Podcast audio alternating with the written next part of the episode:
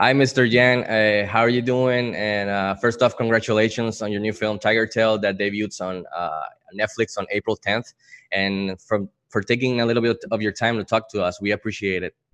Oh, thank you so much, and thanks for watching the movie and and uh, talking with me today, all the way from Puerto Rico. Yeah, beautiful place. Sa- beautiful saludos. place. Thank you. Uh, so, uh, Mr. Yang, I I know you've you have a lot of experience in writing. Uh, you know, done TV shows and and uh, writing for film. Uh, even I know that you directed some TV episodes and stuff on t- TV world. But I wanted to ask you because I Tiger Tail is your your first feature film debut, and I wanted to ask you how is that switch? How was it hard? It was was it challenging doing the switch mostly from writing to being the one calling the shots and the one with the vision of what the story you want the story to be at the end? I mean was it hard doing that switch well the little secret about the difference between television and movies is that in television the writer is the boss so when you're a writer and you're a showrunner on a show um, you're calling the shots and you're hiring the directors or directing yourself. And um, so, so it wasn't that much of a transition in that respect. But I will say this: uh, I've been fortunate enough to uh, on the shows that I've co-created, I've had a co-showrunner and someone I can bounce ideas off of, whether that's Aziz Ansari and Master of None or Matt Hubbard on Forever. Yeah. Um, incredible collaborators, and so that's always really fun to be able to sort of have a communication with that other co-creator. On this one, it's just you. So yeah, it is, yeah. it is like everything is falling on your shoulders. It was very appropriate, in my opinion, for this movie because it's so personal, and um, I really cherish the ability to make all those calls on my own. But it is, um, it also is giving you the luxury of a little more time. So on a film, you get a little more time to to make uh, to make your uh, editing decisions and yeah. to make your shooting decisions. It's not all clumped together. Television is a little bit more of an aggressive schedule. So, uh, Mr. Yang, I, I, I read on social media that you stated that this film, like you said now, is really personal to you. Uh, that it was inspired by your family and what they, you know, your family history and what happened back then and now, and that it was a love letter, I think, to your family. Can you expand a little bit on that and tell the audience what is Tiger Tail really about underneath from your your your your point of view? Yeah, absolutely. I mean, there are a lot of themes in the movie. Uh, among them, uh, you know, love, passion, loss, love, and regret, but yeah. also honesty and and and and being vulnerable, and how strength is not necessarily stoicism. Strength can sometimes be emotionality or vulnerability, and that's something that is sometimes downplayed in the Asian community and Asian American community. So that's one of the themes of the movie as well. Um, and it is a love letter to to my family, my parents, my dad especially. Um, it's not a documentary. It is not their story, uh, literally word for word. It's there's huge digressions, huge differences, and a lot of it is filled in by imagination. Um, yeah. But I hope that that that they can appreciate that um, it's made out of love for them, and it's it's made out of love for Taiwan and and, and the place they came from.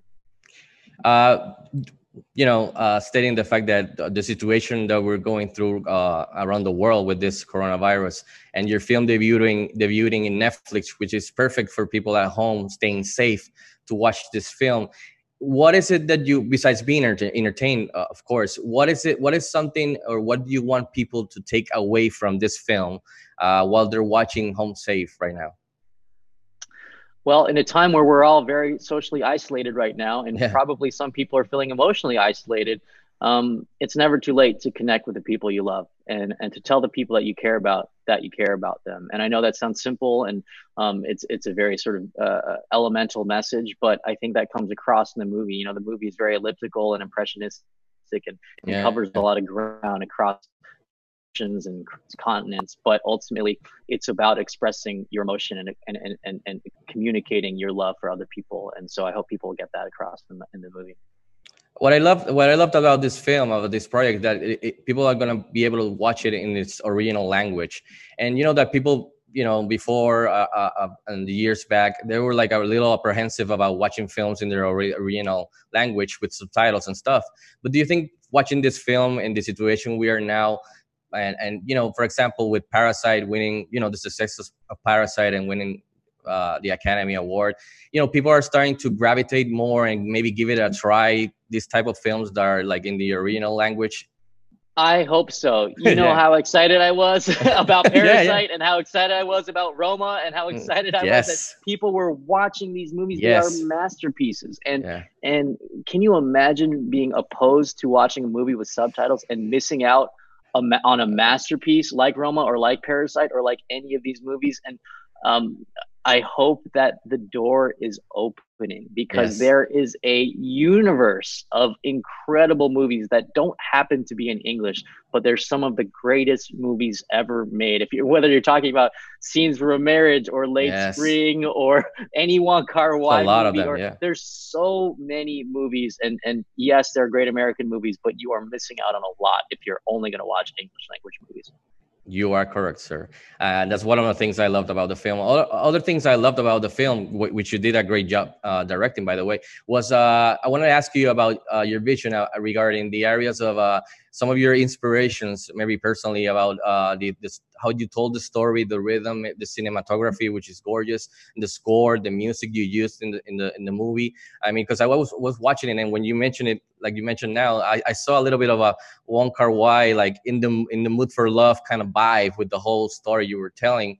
Uh, so, what what were some of your inspirations regarding those areas? Yeah, I mean that's high praise because there's no one better visually than Wong yeah. Kar Wai and Christopher Doyle with the, with their movies. Um, and certainly that was an inspiration visually. I think storytelling wise, uh, a, a, lot of great Taiwanese cinema. So Edward Yang's EE, Yi, um, uh, Hou Hsiao-hsien's City of Sadness, and also the sh- restraint you see in some Robert Bresson or or, or uh, some Louis Malle. You know, there's there's emotion in those movies that sometimes is about what's not said, and that was a big sort of inspiration in this movie was moments of quiet and moments of silence and characters wanting to express how they feel but not being no, able, be able yeah. and so that there's something so sort of powerful in things left unsaid. So um and and obviously speaking to to in the mood for love you know uh, we talked about that movie. We talked about having the the moments in Taiwan be shot obviously on 16 millimeter film, but also having these bright, vibrant colors, red lights, green lights, wardrobe being very sort of flamboyant in some in some respects, or very simple in the case of his white T-shirt, and yeah. all of that combined with this sort of handheld camera work makes those scenes very vivid and vibrant and alive, as opposed to the present day, which is very tamped down, very sort of simply shot yeah. and, and, and desaturated browns and grays and, and simply done. So that was a conversation I had early on with our DP Nigel Bluck, who did an amazing job. Uh, it looked gorgeous, and it's and the music and everything. I loved it. Uh, I want to ask you about. I had the opportunity to meet. It was a pleasure to meet the uh, veteran actor Tzi Ma uh, back in January. Uh, I had the opportunity and talked a little bit with him. He's a, he's a great veteran actor. You've seen him in Mulan. You've, seen him in uh, Rush Hour and, and, The Farewell and stuff.